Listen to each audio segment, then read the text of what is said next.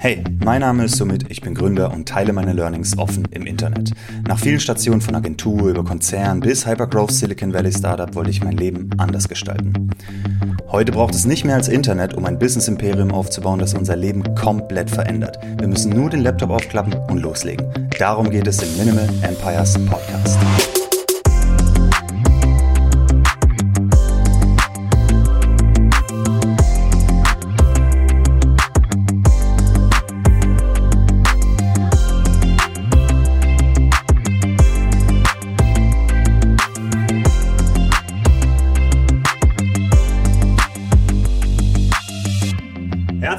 Willkommen zu Minimal Empires Folge 44. Heute geht es um ein Thema, wovon wir alle ein bisschen Angst haben, würde ich sagen, als Gründer. Abmahnung, Legal Battle ähm, oder dass man halt was falsch macht. Ja? Vor allem in Deutschland, wir haben viele Regeln und äh, was Impressum und so weiter betrifft, das Thema hatten wir häufiger und ihr wisst, dass ich da eher derjenige bin, der ein bisschen ins Risiko geht, solange ich niemandem schade oder so. Ähm, ja, es gibt trotzdem Gesetze zu erfüllen. Ich habe ja bisher auch immer gesagt, äh, geht das spätestens an, wenn ihr äh, die ersten zahlenden Kunden habt und so weiter. Also wenn es jemand wirklich interessiert. Und äh, jo, ich habe jetzt ein Unternehmen seit dreieinhalb Jahren und ähm, bin bei einigen Sachen einfach auch noch hinterher. Das gehört mit dazu. Man wird auch nicht alles im Blick haben. Es ist fast unmöglich, meiner Meinung nach, zumindest vor allem, wenn man äh, alleine anfängt oder kein Legal-Beistand da direkt am Anfang hinzuzieht und so weiter. Ähm, deswegen, was ich machen kann, ist, das, was ich jetzt gelernt habe dadurch, äh, durch die erste Abmahnung und so weiter, ich komme gleich dazu, ähm, euch mitteilen, was wir ändern mussten. dadurch mussten wir uns ein bisschen auseinandersetzen mit einigen Sachen, äh, viel mit dem Anwalt gequatscht, hat uns ein paar tausend Euro gekostet, ähm, die ganze Anwaltsgeschichte, alles von denen prüfen zu lassen. Aber dafür ähm, habe ich jetzt gut, eine gute, sagen wir mal, Checklist für euch, äh, die ich einmal mitgeben kann, ohne dass es hier irgendeine Rechtsberatung ist. Aber zumindest was, wo ihr ein Auge drauf haben könnt, äh, wenn ihr eine Webseite online stellt, beziehungsweise wenn ihr Abos anbietet. Darum geht es nämlich. Ich habe die erste Abmahnung erhalten, äh, oder meine erste Abmahnung, was das betrifft, einfach weil ich ein paar, oder ja, weil ich ein paar gesetzliche Regelungen ähm, nicht beachtet habe, beziehungsweise noch nicht umgesetzt habe. Und zwar gibt es neue Regelungen seit März 2022, also letztes Jahr. Ähm, und die Änderungen in ähm, Abos für Endkonsumenten, also B2C-Abos, Abo-Modelle, äh, die sind auch nötig gewesen, meiner Meinung nach. Die waren, die waren gedacht für, ich sag mal, die Dark Patterns aus der Telekom, Telekommunikationsindustrie oder in Fitnessstudios und so weiter. Also, wenn du mal drüber nachdenkst, so, wann hattest du mal ein Abo, das du nicht wolltest und wo du nicht easy rausgekommen bist? Und wo das zu intransparent war, ja, wo jemand mit dir am Telefon geredet hat und plötzlich hattest du irgendeinen Preis mit Abo und so weiter. Das ist mir auch passiert und, und zwar zu häufig. Und meistens passiert sowas, äh, Telekom, also nicht Telekom die Firma, sondern Telekommunikationsfirmen. Äh, ich will da jetzt nicht eine bestimmte Firma rausnehmen auch wenn ich die Erfahrung mit einer bestimmten Firma gemacht habe, wo ich auch nie wieder Kunde werde, ähm, mit Fitnessstudio-Verträgen und manchmal auch Stromanbieter und solche Sachen. Ja? Und dafür sind diese Änderungen, aber weil das eben Gesetz ist und der Gesetzgeber will natürlich nicht viele Extrawürste machen, was okay ist, gilt es für jeden. Das gilt für dich, das gilt für mich, das gilt für alle B2C-Abo-Modelle. Ähm, und im Prinzip ist die Angst beziehungsweise ja, berechtigte Angst, dass ähm, Leute ein Abo abschließen, ohne dass sie wissen, dass es ein Abo ist. Ja, also viele dieser Sachen, die man ändern muss, gehören damit rein. Und äh, wie gesagt, es ist berechtigt in der Telekommunikationsindustrie, in, von mir aus in Fitnessstudios und bei anderen Sachen, wo sich die Preise dann plötzlich nach einem Jahr ändern und so. Ich weiß noch, ich hatte mal einen Vertrag bei einer bekannten, ich nenne es jetzt einfach mal Streaming-Plattform, auch wenn sie viel schlechter sind. Überlegt euch einfach, was ist Streaming in Deutschland, was war, bevor Netflix kam, hier zumindest. Ähm, und äh, da habe ich einen vergünstigten Vertrag machen wollen für ein Jahr und hatte dann aber am Ende einen Zweijahresvertrag und im zweiten Jahr habe ich den volle Kanone Hardcore-Preis gezahlt, 80 Euro im Monat, ähm, um, um da irgendwas zu bekommen. Das war Katastrophe. Also auch da werde ich nie wieder Kunde äh, dadurch, selbst wenn es jetzt bessere Angebote gibt dort ähm, oder preisgünstigere Angebote mit besseren Kündigungsmodalitäten oder whatever. Aber dafür sind eben diese Gesetze. Aber die sind halt nicht bei solchen SaaS äh, die du nicht bauen. Ähm, da ist es eigentlich irrelevant, weil wir üblicherweise relativ kundenfreundliche Sachen haben. Und wie gesagt, ich gehe immer davon aus, dass man das Beste für den Kunden macht äh, und fürs eigene Business und niemand über, über den Tisch zieht. Ja? Also wenn du extra eine Abo-Falle baust, klar, dann sind diese Gesetze auch für dich. Ähm, aber ich gehe jetzt mal von mir aus und davon äh, aus, dass auch du mit der Intention ein Business startest und ein Produkt baust, um Mehrwert an den Kunden zu liefern. Und wenn der Kunde nicht zufrieden ist, dann äh, kann der halt auch easy wieder raus. Nicht, aber ist irrelevant. Es betrifft trotzdem mich und dich, diese Gesetze. Ähm, auch wenn die Art, wie wir zum Beispiel ähm, Abos handeln, bei, bei Parkett in dem Fall, viel userfreundlicher ist als das, was der Gesetzgeber vorschreibt. Und ja, man muss es eben trotzdem beachten. Also zum Beispiel Sachen, die wir bei Parkett machen, ist super viel Kulanz. Wir haben von Anfang an gesagt, wenn jemand bei uns Kunde ist, aber nicht Kunde sein will, dann kriegt er sein Geld zurück und kann wieder gehen. So, das ist völlig okay. Wir haben eine Testversion, selbst wenn man danach noch bezahlt, wenn man dann bezahlt, in der Bezahlversion ist ein, zwei Monate, selbst dann geben wir noch das Geld zurück, äh, weil wir einfach sagen, hey, wenn nicht zufrieden ist, ist okay, äh, geh. Wenn jemand das Produkt sechs Monate, zwölf Monate, zwei Jahre benutzt und dann sagt, ähm, sorry, ich bin nicht happy, ich will die komplette Kohle zurück, das geht nicht. Wir sehen ja, äh, der Mehrwert wurde gegeben, die Leute haben das Produkt benutzt und so weiter. Das geht nicht, aber dann die letzte Rechnung oder so. Generell sind wir sehr kulant ja, äh, äh bei Parkett. Wir haben noch nie eine Beschwerde bekommen, was das betrifft.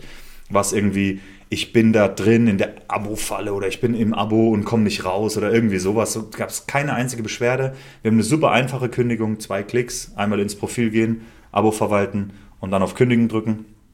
Einfacher geht's nicht. Ähm, ja, aber die, die Gesetze, die da gemacht wurden, sind eben von Leuten, die vermutlich selber nie so ein Business hatten oder geführt haben oder sich auch nicht wirklich mit Abo-Modellen auskennen, sondern das eben aus dem Blickwinkel betrachten. Ich bin ein Opfer als Kunde von jetzt zum Beispiel bösen Telekommunikationsfirmen und wurde in einen Abo-Vertrag gezwungen oder überredet oder getrickst, äh, den ich nicht haben wollte. Aus der Perspektive sind diese Gesetze entstanden, meiner Meinung nach. Äh, so wie das aussieht. Aber sie gelten eben jetzt auch für uns, was ich ähm, schade finde, aber es ist eben so. Jetzt kam eine Abmahnung, äh, weil wir ein paar Sachen eben nicht beachtet haben. Und dann habe ich das äh, als, als äh, Anlass genommen, einfach zu sagen, Mr. Anwalt, also unser Anwalt, hier kam die Abmahnung, sag mir, was wir machen müssen und mach, wenn du das eh schon machst, mal eine komplette Review der Seite. Also guck dir die ganze Page an mit deinem Team und sag uns überall, wo wir ähm, die Gesetze nicht anständig erfüllen, wo wir nicht compliant sind sozusagen, wo es vielleicht, ähm, ich, ich nenne es jetzt mal offene Flanken gibt oder sonst irgendwas für andere Abmahnungen oder sonst irgendwas. Ja? Also so, dass wir einfach legally sound sind, alles compliant, alles Zucker, äh, man kann uns gesetzlich nichts vorwerfen. Natürlich immer, wir gucken immer noch drauf, zusätzlich zum Gesetz, ist es convenient für den Nutzer. Also ein Beispiel, da komme ich gleich noch drauf, ist dieses Kündigungsformular. Das Ding ist eine Katastrophe. Wir müssen es anbieten, weil es der Gesetzgeber will. Aber für den Nutzer ist es natürlich tausendmal einfacher, einfach mit zwei Klicks das, das Ding zu kündigen. Das heißt, das wollen wir trotzdem anbieten. Wir wollen es dem Nutzer jetzt nicht schwerer machen, nur weil der Gesetzgeber jetzt einen bestimmten Weg vorsieht. Und der Gesetzgeber ist halt, am liebsten schickt er einen Fax, ja, um, um, um eine Kündigung einzureichen oder von mir aus einen handgeschriebenen Brief. Aber ähm, ja, das, äh, also auch wenn wir es anbieten müssen, ja, äh, wollen wir trotzdem die einfachen Methoden natürlich für Nutzer, für Nutzer da haben. Also beides wollten wir unter einen Hut kriegen. Compliance, rechtliche Vorgaben und was ist unserer Meinung nach am äh, convenientsten, am, äh, am angenehmsten für den Nutzer, am einfachsten, ja. Und äh, jo, dann haben wir ähm, alle Findings sozusagen, die der Anwalt uns aufgeschrieben hat und gefunden hat, da auch ein paar Sachen hin und her noch äh, diskutiert und besprochen, ähm, haben wir alle aufgeschrieben und behoben. Und ähm, die werde ich euch in dieser Folge näher bringen und äh, euch quasi eine kleine, eine kleine Checklist äh, mit an die Hand geben. Ähm, Dazu muss aber gesagt sein, dass die ganze Folge natürlich keine Rechtsberatung ist. Ich habe es vorhin auch schon gesagt, es ist überhaupt keine Art von Beratung, sondern es ist Erfahrung, was wir gemacht haben, was ich gemacht habe. Ob das für euch zutrifft, am besten mit dem Anwalt quatschen. Ja, ist, äh, wenn ein Anwalt eure komplette Seite unter die Lupe nimmt und, ähm, ja, und, und euch dann präsentiert mit allem, was ihr machen müsst, je nach Größe der Seite, das kostet halt ein paar tausend Euro. Also zwischen 2000 und 4000 Euro oder 5000 Euro kann man, kann man schon rechnen. Ähm, aber whatever, es ist, also Je nachdem, wann ihr es macht. Am Anfang ist es viel Kohle, aber wenn ihr bei 10.000 Euro pro Monat Umsatz seid oder von mir aus 20 oder mehr, dann ist es nicht mehr so wild, dann macht man das halt einmal ähm, und dann ist gut und dann kann man das ab und zu mal äh, wieder prüfen lassen oder so. Ähm, manchmal gibt es auch einfach Leute, die sich gut damit auskennen oder eben andere Gründer wie in der Minimal Empires Community, wo eben dann Erfahrungen ausgetauscht werden durch, hey, ich habe das gelesen online oder das wurde mir gesagt von jemand, äh, von einem befreundeten Anwalt oder jetzt wie ich bei Parkett, wir haben dafür bezahlt, hey, hier ist die Info, äh, die wir bekommen haben und so weiter. Ne? So tauscht man sich dann mit anderen Gründern aus, dann kann man auch sozusagen ähm, auf dem neuesten Stand bleiben und, und die Sachen umsetzen, wenn, wenn irgendwas Neues kommt. Ähm, Konsequenzen, wenn man das Zeug nicht macht, äh, das ich, zu dem ich gleich komme. Äh, auch da, wie gesagt, alles nur von dem, was ich so gehört habe, äh, gelesen habe und selber mitbekommen habe.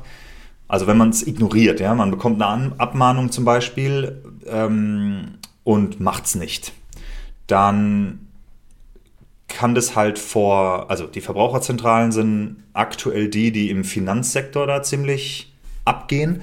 Also äh, es gibt ein paar ich weiß nicht genau, wie ich es beschreiben soll, aber äh, die Verbraucherzentrale hat ein paar Beschwerden bekommen über bestimmte Player und geht jetzt aber los und, und checkt alle Player. Ja, so, so wie es aussieht. Äh, ich weiß es nicht genau, aber die Verbraucherzentrale geht eben los und guckt, okay, wo werden die gesetzlichen Vorgaben nicht eingehalten und macht da ein bisschen Stress. Das fängt dann an mit einer Abmahnung, soweit ich das weiß. Und wenn man dem nicht nachgibt, dann einer Klage und dann wird es gerichtlich durchgesetzt. Ähm, und da sind dann die, Anwaltskosten, soweit ich das beurteilen kann, die höchsten Kosten. Äh, die Strafen äh, waren jetzt eher gering. Also wir wurden nicht verklagt oder irgendwie sowas oder verurteilt oder so. Ähm, aber ich habe das mitbekommen von, von anderen Firmen und da auch äh, so ein bisschen gesehen, was die, was so die Kosten sind. Und ähm, genau, da es schien so, als wären die ich nenne es jetzt einfach mal Schadensersatz. Ich weiß nicht, ob man das so nennt, aber die, die Kosten oder Strafen, Strafzahlungen, die da ähm, äh, aufgetaucht sind, die nicht Anwaltskosten sind, die waren relativ gering. Also ich fand es überraschend gering. Wir reden von ein paar hundert Euro. Ähm, aber die Anwaltskosten sind natürlich äh, entsprechend das hohe. Dann, ähm, äh, was hatte ich noch? Genau, Abmahnung, Klagen. Dann das Risiko, wie gesagt, kann man einfach minimieren indem man das Zeug umsetzt. Ähm, so früh wie es geht. Ich bin immer noch der Meinung, wenn du eine Seite hast, die null Kunden und null Visits hat, dann musst du jetzt nicht losgehen und AGB machen, aber spätestens, wenn, wenn der erste äh, Kunde da ist. Und wie gesagt, AGB sind keine Verpflichtung in Deutschland. Es gilt dann einfach das BGB, aber ähm, ich komme gleich noch drauf, warum wir zum Beispiel jetzt ähm, AGBs haben.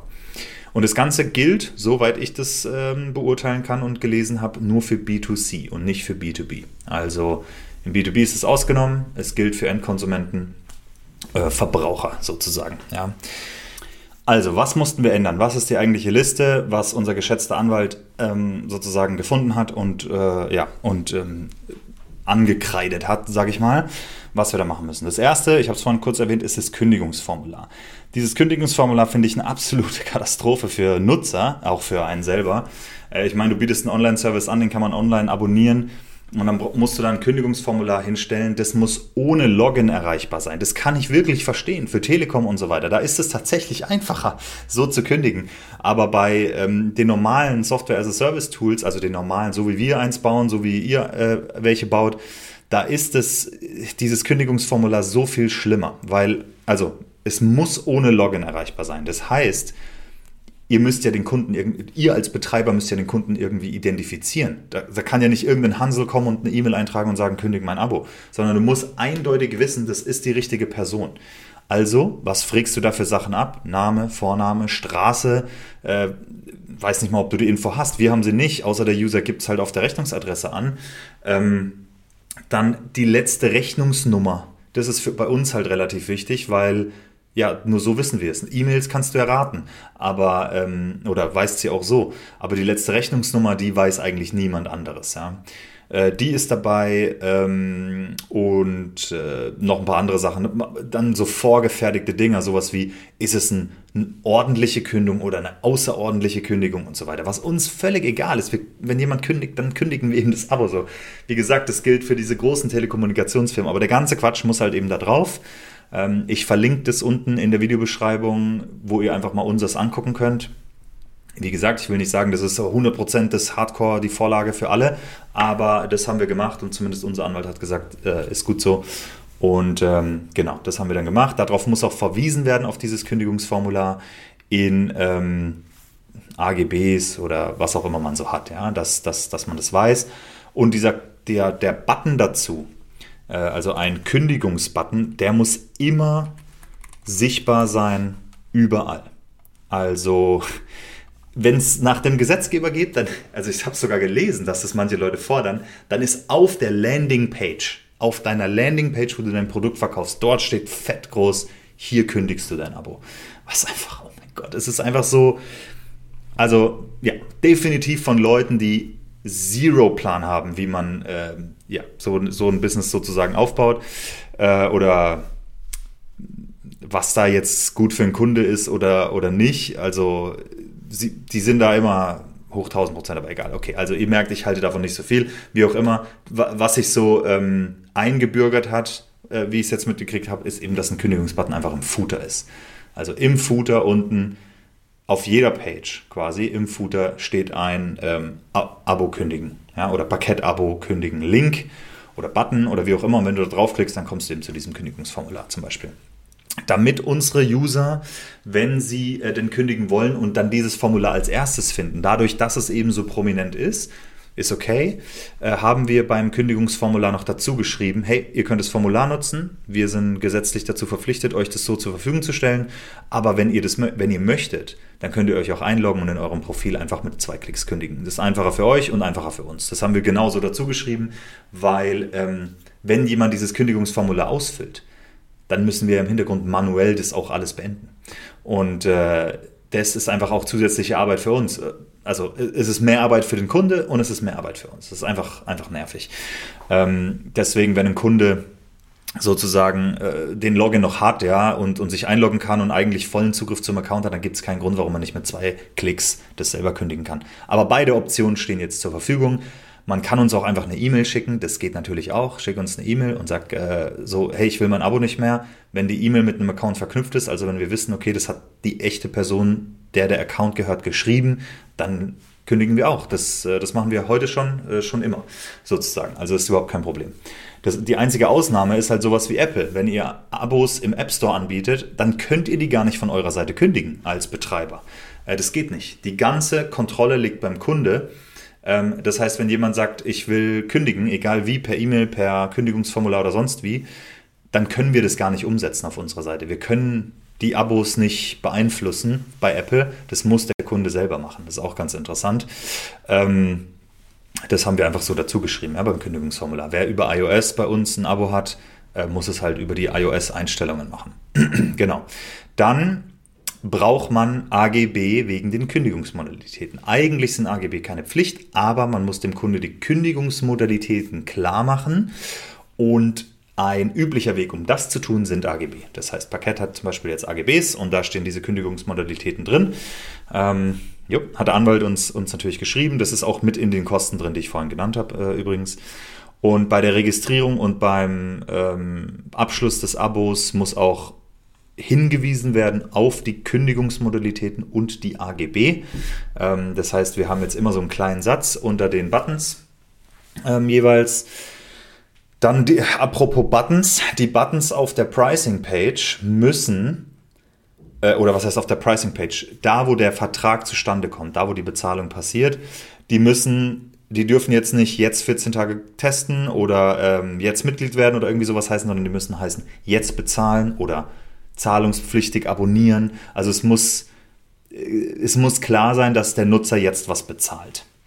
Und also, okay, fein, ja. Äh, ich kann mir gut vorstellen, dass es da einige Leute gibt, die, ähm, sagen wir mal, mit den Buttons das sehr harmlos formulieren.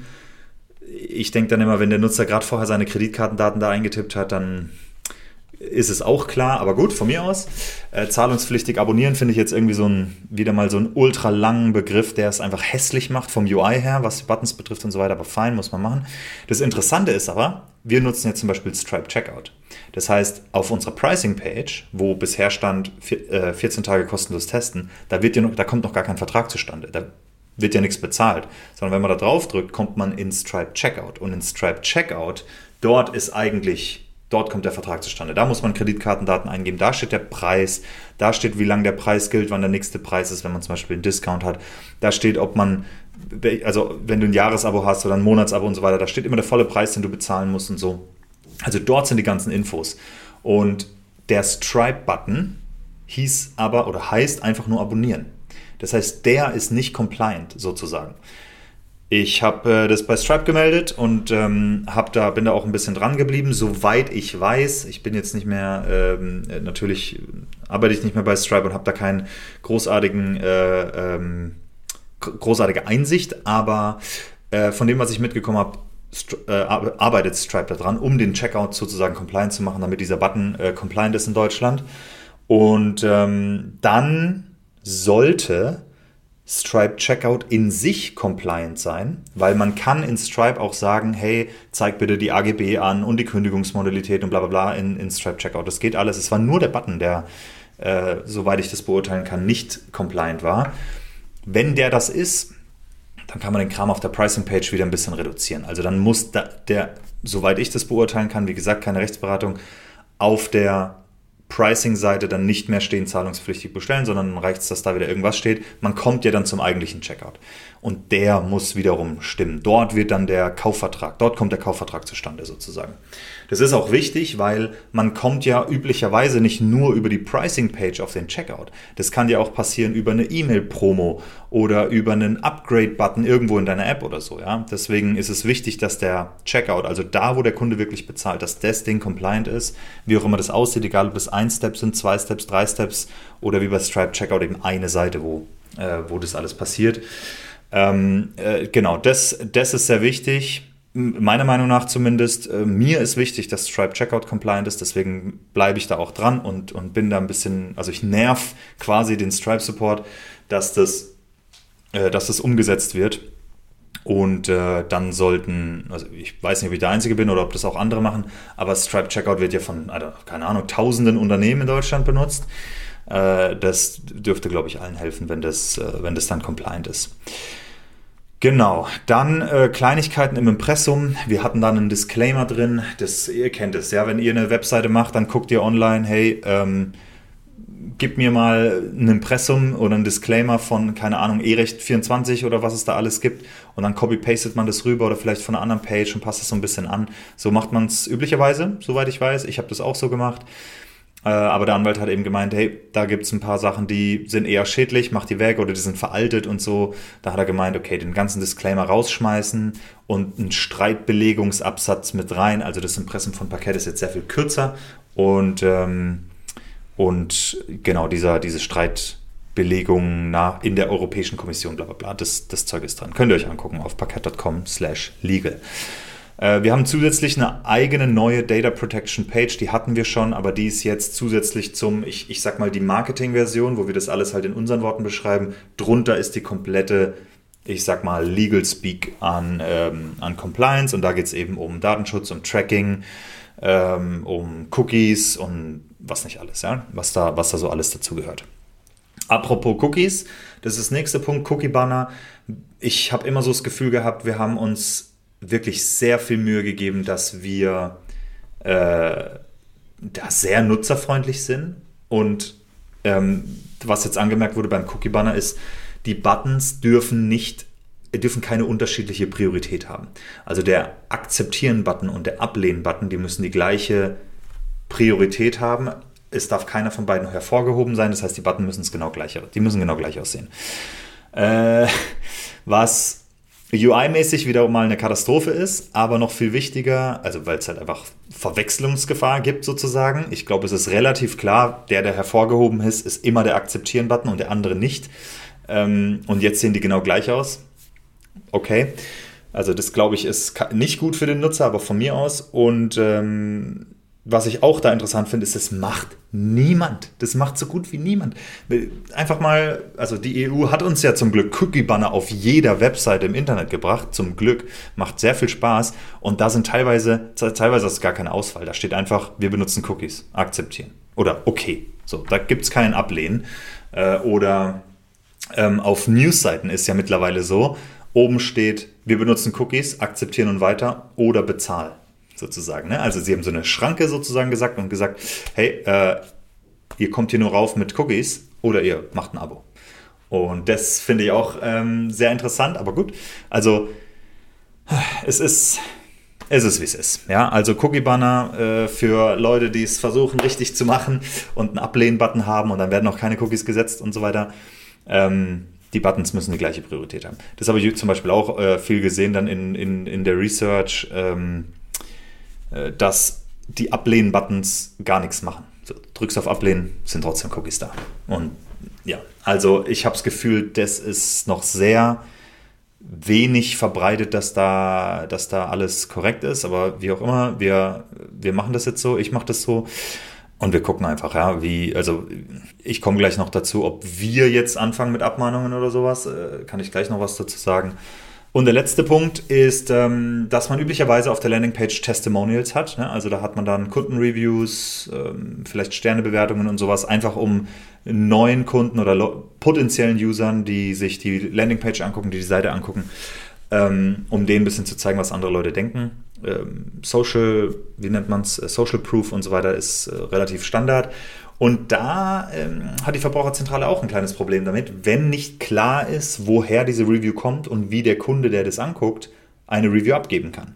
Also ähm, darf man nicht einfach sagen, die App ist die beste, die ich je gesehen habe, random Bro, fertig, sondern äh, das muss irgendwie klarer sein. Ähm, auch da, wie gesagt, ich, also ich, mir ist kein Fall bekannt, wo ein Richter irgendjemand verklagt hat deswegen oder so. Ah doch, wobei, also ich glaube, es gibt, äh, ich glaube, ich habe einen mitbekommen, wo, wo nur gesagt wurde, ähm, ich hoffe, ich gebe es richtig wieder, äh, dass man nicht, dass man nicht ohne Quellen und so weiter eben das einfach machen darf. Deswegen die Lösung, die ich jetzt erzähle, ich kann nicht sagen, ob die 100 Pro compliant ist oder nicht. Ja, das, das weiß ich nicht. Aber so würde ich es versuchen. Wir haben das jetzt noch nicht selber, aber äh, das werden wir machen, dass ähm, dass man halt einfach Zitate nimmt aus App Store Reviews oder Google Play Store Reviews oder wenn du einen Podcast hast, von mir aus aus Spotify Reviews oder Apple Podcast Reviews oder so und da auch darauf hinweist, ja, oder Trustpilot oder was auch immer, ja.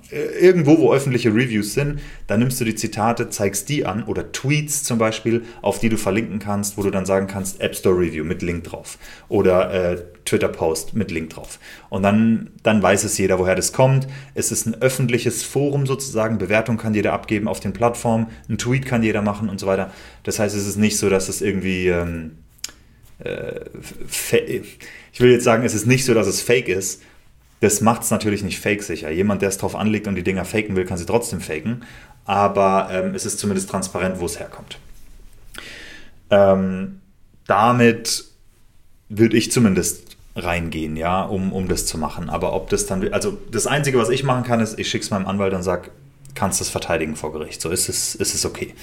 Und das, der Anwalt hat, der hat wortwörtlich auch gesagt, also er, er findet es korrekt, aber er weiß es nicht 100%, weil dazu gibt es noch kein Urteil. Und ähm, es ist einfach ein bisschen schwammig ausgelegt alles und so weiter. Und da hoffe ich, hoffe ich so, dass einfach Common Sense benutzt wird. Einfach ein bisschen Menschenver gesunder Menschenverstand, wo, hey, die Review kommt aus dem App Store, die ist von einem Apple-User, äh, von einem Kunde, wie gesagt, der die zum Beispiel die Review hinterlegt hat und so weiter, ist klar. Und die Review, und die Review alleine, was auch immer da drin steht, ist ja jetzt hoffentlich nicht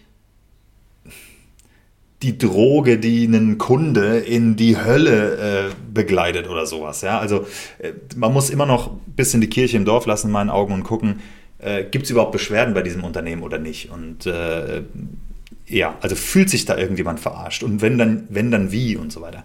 Das, ähm, das halte ich immer noch für wichtig, aber wir werden sehen, ja, wie es, dann im Endeffekt läuft. Also ähm, ich für meinen Teil habe das Gefühl, wir haben jetzt erstmal alles gemacht, äh, es ist alles safe und wir machen weiter und in Zukunft dann, dann kommt vielleicht halt mal wieder was und dann werden wir es wieder fixen. Äh, also es geht mir nicht darum, dass ich da versuche, irgendwas, ähm, und ho euch hoffentlich auch nicht, um irgendwas rumzuwinden oder so, sondern das, mein Hauptproblem ist, dass es nicht eindeutig ist und dass es einfach schwer ist, das im Blick zu behalten. Weil das ist ja das, was ich immer sage. Als Gründer haben wir andere Probleme zu lösen. Wir müssen Mehrwert dem Kunden liefern, wir müssen die Produkte bauen, wir müssen das Business bauen, das Team bauen und so weiter. Da können wir nicht die ganze Zeit, vor allem nicht mit Mini-Budgets, ähm, diese ganzen Legal-Sachen im Blick behalten, die ultra komplex sind, die wie gesagt für die großen Unternehmen gemacht wurden, die ähm, ganze Teams haben, die sich nur um sowas kümmern, die ein eigenes Legal-Team haben und so.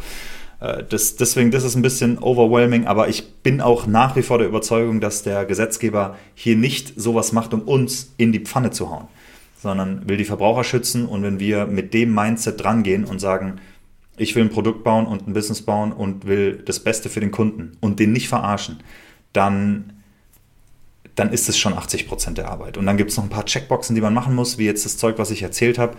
Äh, und wenn man darauf aufmerksam gemacht wird, entweder durch eine Abmahnung oder durch einen anderen Gründer oder durch einen Podcast oder whatever, dann kann man das ja alles umsetzen. Aber äh, das ist einfach eine Art von Risikominimierung. Ja? Das heißt, die Abmahnung an sich, die ist jetzt kein großer Stress. Aber also ich, ich nehme das auch nicht übel, ähm, dass wir da eine bekommen haben, sondern ich, ich habe das als Grund genommen, da richtig aufzuräumen. Also ich sehe das eher so als Parkett wird jetzt erwachsen. So, das, ähm, wir müssen compliant werden, in, in dem Kram sind wir jetzt. Aber es gibt auch andere Sachen, wo wir erwachsen werden. HR ist zum Beispiel was. Wenn du jetzt langsam auf 20 Mitarbeiter zugehst, dann kommen auch gesetzliche Sachen, die nervig sind, aber du musst sie halt machen. Ja, was du davor so sagen konntest, ja, wir sind drei, drei Leute, wir arbeiten halt zusammen, kein Problem, alles diesen. Da muss jetzt ein bisschen mehr Kram rein. Das heißt, im Endeffekt musst du ein paar Prozesse einführen, um den Gesetzgeber zu befriedigen. Auch wenn die deinem Kunden oder deinen Mitarbeiter null Mehrwert liefern, eher nervig sind. Aber man muss halt machen, um den Gesetzgeber zu befriedigen. Und es ist, die Gesetze gibt es aus einem Grund, ja, äh, also da gibt es dann irgendwelche äh, speziellen Beispiele oder ähm, Cases, vielleicht auch viele Cases, wo Unternehmen das dann ausgenutzt haben oder so, im HR-Fall jetzt, aber auch im Kundenfall. Ähm, das heißt, die kommen nicht von ungefähr, aber ja, ich, ich weiß genau, was ihr denkt, ja, ich, ich denke es ja auch, es, es fühlt sich so, ähm, man hat halt Angst, was falsch zu machen, sozusagen, ja, gleich am Anfang vor allem. Und, äh, oder wenn man startet, wenn man die erste Webseite online stellt und so. Und das ist halt was, was ich versuche hier ein bisschen zu nehmen, weil die Konsequenzen jetzt nicht so sind, du hast im Impressum das, äh, den Absatz zum Streitformular vergessen, deswegen kommst du jetzt zwei Jahre in den Knast oder so. So schlimm ist es nicht. Auch eine Abmahnung. Das, das nervt erstmal. Das Schwierigste ist eigentlich, dass es eine Ablenkung ist. Man muss sich dann darum kümmern. Ähm, aber auf der anderen Seite sehe ich es eher als Opportunity, dass jemand halt gesagt hat, hey, guck mal hier, ihr habt hier, ähm, ihr habt hier was, das nicht ganz korrekt ist. Und dann geht es direkt an den Anwalt, der soll das nochmal bewerten, aus professionell, weil eine Abmahnung kann erstmal äh, so gut wie jeder schicken oder so eine E-Mail oder was auch immer man da bekommt. Ähm, aber dass der eigene Anwalt das einfach nochmal bewertet und dann setzt man es um. Und that's it. Ja, also ganz so schlimm ist es nicht. So, und als letzter Punkt, dadurch, dass wir jetzt da uns äh, ein bisschen mit beschäftigt haben, äh, das ganze Team, nicht das ganze Team, aber halt äh, ne, ähm, ein Set an Leuten aus dem Team, um das umzusetzen, haben wir natürlich ein bisschen Erfahrung gemacht, haben auch geguckt, wie es andere machen und so weiter und haben da auch ultra viel Zeug gesehen, was eben viele andere nicht richtig machen. Gehen wir jetzt los und machen Abmahnungen? Gehen wir jetzt los und machen die Konkurrenz ab oder sonst was? Nein. Nein, machen wir nicht. Das ist für mich, wie gesagt, Ablenkung. Das nutzt auch, also es nutzt mir nichts, es nutzt meinen Kunden nichts. Ähm, wenn irgendjemand dadurch einen kranken Competitive Vorteil hätte, okay. Aber dem ist nicht so. Deswegen, ähm, ich mache erstmal gar nichts von dem Zeug, was ich gesehen habe. Ich sehe mich da jetzt nicht unbedingt als die Internetpolizei. Mir geht es darum, dass wir vor unserer Tür kehren und äh, unser Haus in Ordnung ist. Was man gegebenenfalls machen kann, ist, dass ich einfach den, den Gründern äh, direkt schreibe oder den Geschäftsführern und sage, hey, pass mal auf, wir mussten jetzt den Kram hier machen und äh, dessen, dessen, das scheint bei euch noch offen zu sein. Guckt es euch mal an. Das heißt, äh, ich, bin, ich bin da lieber der Good Citizen in, in der in der Bewerber, in der Mitbewerberlandschaft sozusagen, als äh, dass ich da jetzt irgendwie auf Polizei spiele oder sonst irgendwas. Ja? Also nur das auch nochmal als Kommentar, eben weil wir uns da so viele andere angeguckt haben und auch gesehen haben, dass, dass da einfach ultra viel ignoriert wird oder nicht gemacht wird. Aber gut, Nichtsdestotrotz, äh, diese Folge und die Sachen, die da drin sind, ich will es nochmal wiederholen, keine Rechtsberatung. Immer schön mit eurem eigenen Anwalt reden. Wenn ihr Empfehlungen für Anwälte braucht, sowohl mein Anwalt als auch viele andere sind in der Minimal Empires Community. Ähm, da gibt es eine schöne Liste an Empfehlungen, an Services und Tools, unter anderem Steuerberater, Rechtsanwälte und so weiter. Da sind auch die mit drin. Und ähm, genau, die Checklist ähm, hier beziehungsweise ein paar Beispiele dazu, so wie wir es umgesetzt haben, verlinke ich in der Videobeschreibung, könnt ihr euch angucken. Äh, und dann seid ihr zumindest ein paar Steps näher Richtung Compliance. Ja. Ähm, am sichersten seid ihr, denke ich, wenn ihr einmal das Geld in die Hand nimmt, irgendwann, wie, meine Meinung muss man nicht gleich am Anfang machen, aber irgendwann, dass ein Anwalt einfach mal die ganze Seite checkt und sagt, und ihr sagt dem, hey, gib mir alles, wofür wir Abmahnungen bekommen würden oder alles, was offene Flanken sind oder so, denn wir wollen ein compliant, anständiges Business aufbauen. Irgendwann ist es notwendig. Und bei uns würde ich sagen, war es ein bisschen zu spät, äh, dass wir das jetzt erst gemacht haben. Aber äh, die Abmahnung war, wie gesagt, ein sehr guter Grund, weil sonst priorisiert man sowas halt auch nicht. Immer im, im Daily Doing neue Sachen chippen äh, und große Sachen bauen. Da priorisiert man sowas vielleicht ein bisschen zu spät. Ich hoffe, es war hilfreich und hat ein wenig Kontext gegeben äh, in diese ganze Thematik. Falls ihr Fragen habt, ihr wisst, wie ihr mich erreicht. Per Mail, Minimal Empires Community, Twitter sind so die besten äh, Anlaufstellen. Alles in der Beschreibung. Und falls ihr den Podcast auf kostenlose Weise ein bisschen unterstützen wollt, in dem YouTube-Video einen Daumen hoch. Wäre super. Teilt die Folge, wenn sie hilfreich ist, mit anderen Gründern und hinterlasst uns eine Review auf Apple und Spotify Podcasts.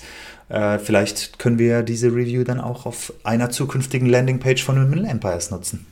Wer weiß. Ich hoffe, es war gut. Ich bin wieder da. Ich hatte, ich hatte Urlaub. Ich, es sind zwei Folgen ausgefallen. Ähm, ich war im Urlaub in Portugal habe auch ein bisschen Farbe bekommen und so. Und so ein Fischarmbändchen mit meiner Tochter zusammen gekauft. Aber bin wieder da und ich freue mich am guten Setup. Vollgas. Weiter geht's. Denn wir haben dicke Dinger zu bauen. Du und ich. Alright. Habt eine schöne Woche. Wir hören uns nächsten Samstag. Bis dahin. Peace.